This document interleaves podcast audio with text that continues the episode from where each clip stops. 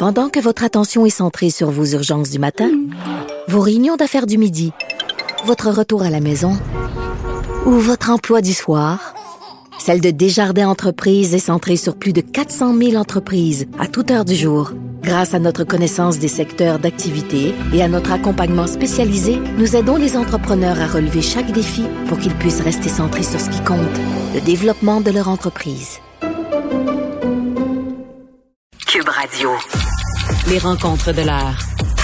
Nicole Gibaud et Geneviève Peterson. La rencontre Gibaud-Peterson. Nicole, salut. Salut Geneviève. On va reparler de ce psychoéducateur, une histoire sordide. Là, c'est l'homme qui avait acheté euh, une fillette en Afrique, tu sais, qui correspondait avec sa mère là, quand euh, cette fillette-là respectait pas son contrat, puisqu'il semblait y avoir un contrat. Euh, il écope d'une peine record de 18 ans. Oui, c'est quelque chose. Puis d'entrée de jeu, tu parles d'un psychoéducateur. Alors, c'est c'est c'est encore plus choquant. C'est reluisant, puis c'est plus choquant, puis on comprend rien, surtout avec le discours qu'il a tenu ou enfin les propos qu'il a tenus devant le tribunal. Alors oui, euh, il aurait entre guillemets acheté cet enfant-là, il l'aurait abusé sexuellement pendant euh, plusieurs années, trois sur une période de trois ans. Il y, a, avait plaidé coupable à une, une des accusations, soit des contacts, incitation à des contacts à une personne moins de 16 ans, posséder et avoir accès à de la pédopornographie, puis il a été déclaré coupable de deux chefs d'accusation supplémentaires suite à un procès. Puis ça, c'est très, très important. Traite d'une personne mineure. C'est pas souvent qu'on voit ça. En fait, moi, c'est la première fois que je le vois, là. Traite d'une personne mineure, puis d'avoir ben, d'avoir distribué de la, de la pédopornographie. Pour l'ensemble de son œuvre dégueulasse, euh, il a euh, évidemment euh, écopé d'une sentence de total de 18 ans. Il aurait pu, avec le calcul, parce que j'ai lu la décision avec beaucoup d'attention. 25 pages de décision très étoffées, euh, où j'ai bien bien compris là pour, euh, pour, pour moi qui est habitué là, de savoir pour les concurrents puis consécutifs etc. Là.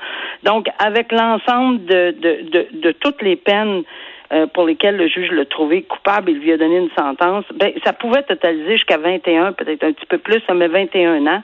Mais il y a un principe de globalité des sentences. Faut pas non plus exagérer. Bon, enfin, ça, c'est tous des principes là, euh, qu'il a étudiés dans sa décision. Il n'a pas manqué grand-chose dans cette décision-là comme étude de principe au niveau de la, de la sentence. Et il, il en est arrivé à dire que, garde, il n'y a pas grand-chose autre que je peux dire. Là. Euh, c'est 18 ans. Puis, on est vraiment dans une autre catégorie. Tu te souviens, on a parlé, puis probablement qu'on a mm. parlé euh, du début de ceci. Euh, de, que, lorsque la Cour suprême, dans l'arrêt Friesen en 2020, euh, on a continuellement parlé de ce dossier-là. Puis moi, je revenais avec toi tout le temps quand il y avait une sentence pour les enfants, parce que ça a changé la donne. La Cour suprême est très, très sévère depuis deux dans sa décision et dit écoutez, arrêtons c'est une violence inouïe, les agressions sexuelles sur des personnes aussi vulnérables, des enfants mineurs. Terminé, allez-y, euh, vous donnez des sentences exemplaire, vous donnez de ben, peut-être pas ici, c'est pas une question, là, je pense que le juge le dit, c'est pas une question d'exemplarité, c'est une question de réalité ici. Là. Oui, il l'a fait venir euh, visiblement pour ça et était pratiquement euh, son instant. Et là, Nicole, moi, il y a une affaire qui, qui me laisse euh, perplexe. Sylvain Villemer se représente lui-même, ça c'est une chose, mais il a dit qu'à sa sortie de prison, il souhaite s'impliquer dans la vie de la jeune victime. Excuse-moi, je ne je comprends pas.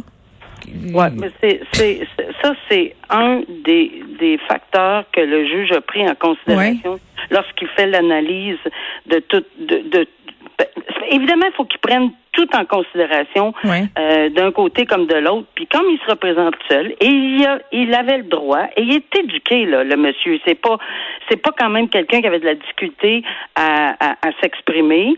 Il s'est exprimé également dans un document qu'il a remis à la cour. Et fort de ces arguments-là, pas juste du fait qu'il voulait s'impliquer avec la jeune fille après, là, le juge dit, écoute, c'est de la distorsion, ne comprend pas, là, ça n'a pas de bon sens.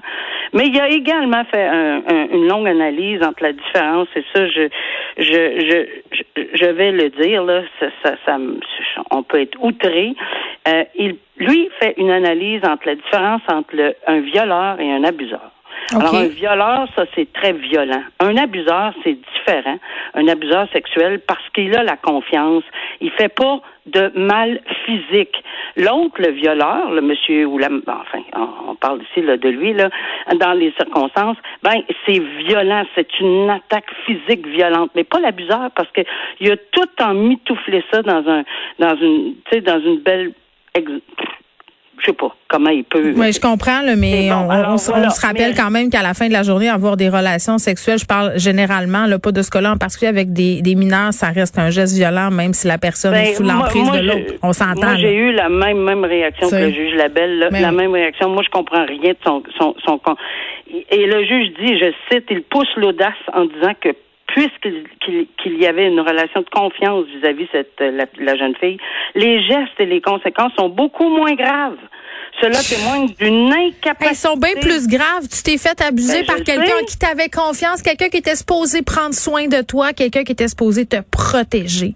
Alors cela témoigne d'une incapacité d'introspection, d'une incapacité d'empathie et ce n'est pas c'est une si ce n'est pas une distorsion cognitive. Alors, je pense qu'il a très bien saisi les propos, mais c'est parce qu'il y a un problème, là, sérieux problème, là, puis il n'accepte pas, il n'y a pas d'empathie, il continue à maintenir cette position-là, il continue à dire que lui, là, c'est lui qui a connu la jeune fille, je comprends, euh, et, il pourrait l'aider en sortant de prison. Ben, oui, ben oui. Euh, Elle doit avoir vraiment envie de se faire aider par lui.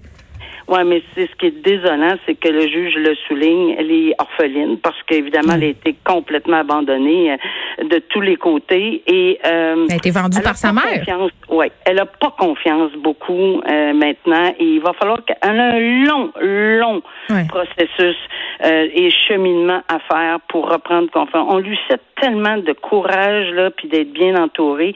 C'est ce que le juge a fait, a pris la mm. peine de faire dans sa décision. Et là, on va demander qu'il soit déclaré délinquant dangereux suite à cette peine-là. Et ce qui pourrait faire en sorte qu'il soit surveillé très, très longtemps. Fait que je pense pas qu'il va avoir le temps de s'occuper de personne pour un bout là, euh, dans les circonstances. Mais enfin, on verra parce que ça, c'est toute une autre analyse. Ça demande des expertises. On a déjà parlé ensemble. On prononce pas ceci euh, à la légère. Euh, ça peut impliquer une surveillance à long terme, beaucoup plus longue pour le délinquant dangereux parce que ça, mm. c'est vraiment, il n'y a pas de terme. Et courte, évidemment, pour le délinquant contrôlé, mais on va voir ce que, ce que les expertises vont, vont dire là-dedans. Oui, euh, on va se parler euh, de ce responsable, ancien responsable de la campagne vaccination canadienne, Major général Danny Fortin, qui est formellement accusé d'agression sexuelle. Ça, ça a fait quand même grand bruit, là.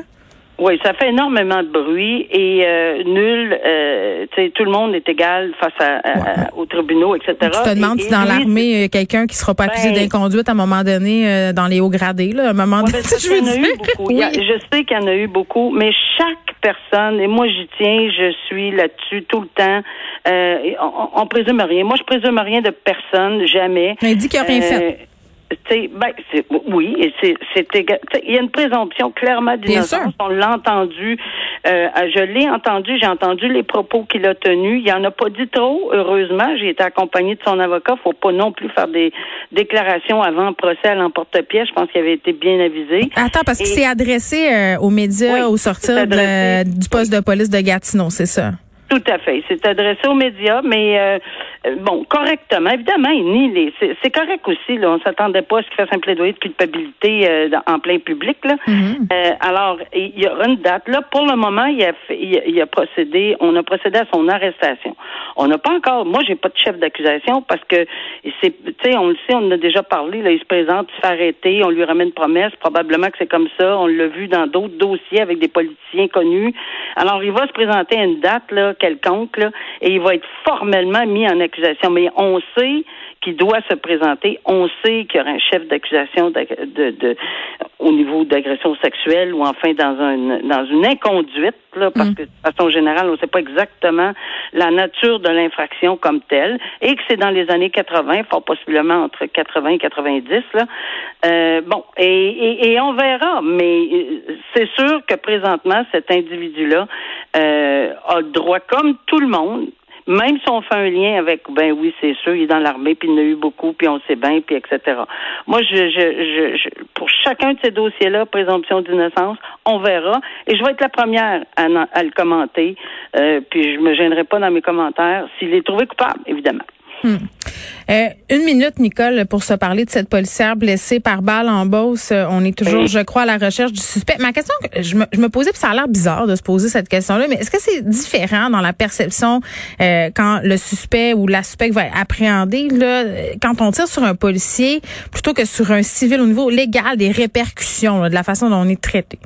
Ben, c'est sûr que euh, d'abord, premièrement, il va avoir euh, activement une recherche là, euh, parce que c'est, c'est quelqu'un qui représente les forces de l'ordre pour protéger le public, pas pour se faire tirer dessus. Là. Alors, c'est sûr qu'on le prend en considération. Ils ont un travail très, très dangereux. Ça en allait donner un constat d'infraction, puis il reçoit une balle. Elle reçoit une balle. c'est sûr que c'est des circonstances qu'on va dont on va parler lors du procès, évidemment, mais on va aussi en parler si jamais cet individu-là, mm. on le rattrape, puis on va en parler lors de euh, les des représentations sur sentence, parce que oui, c'est un représentant des forces de l'ordre, mais je veux dire, une vie, c'est une vie. Si on l'accuse de tentative de meurtre, par exemple, parce que ça peut être un, des chefs d'accusation, parce qu'on a, on a tiré sur, sur quelqu'un, que ce soit un civil ou un policier, ben, les représentations vont être assez amères envers, envers, euh, envers le citoyen qui, qui, aurait fait ce geste s'il est trouvé coupable. On va suivre ça. Nicole, on se retrouve demain. Bye bye. Bye bye. À demain.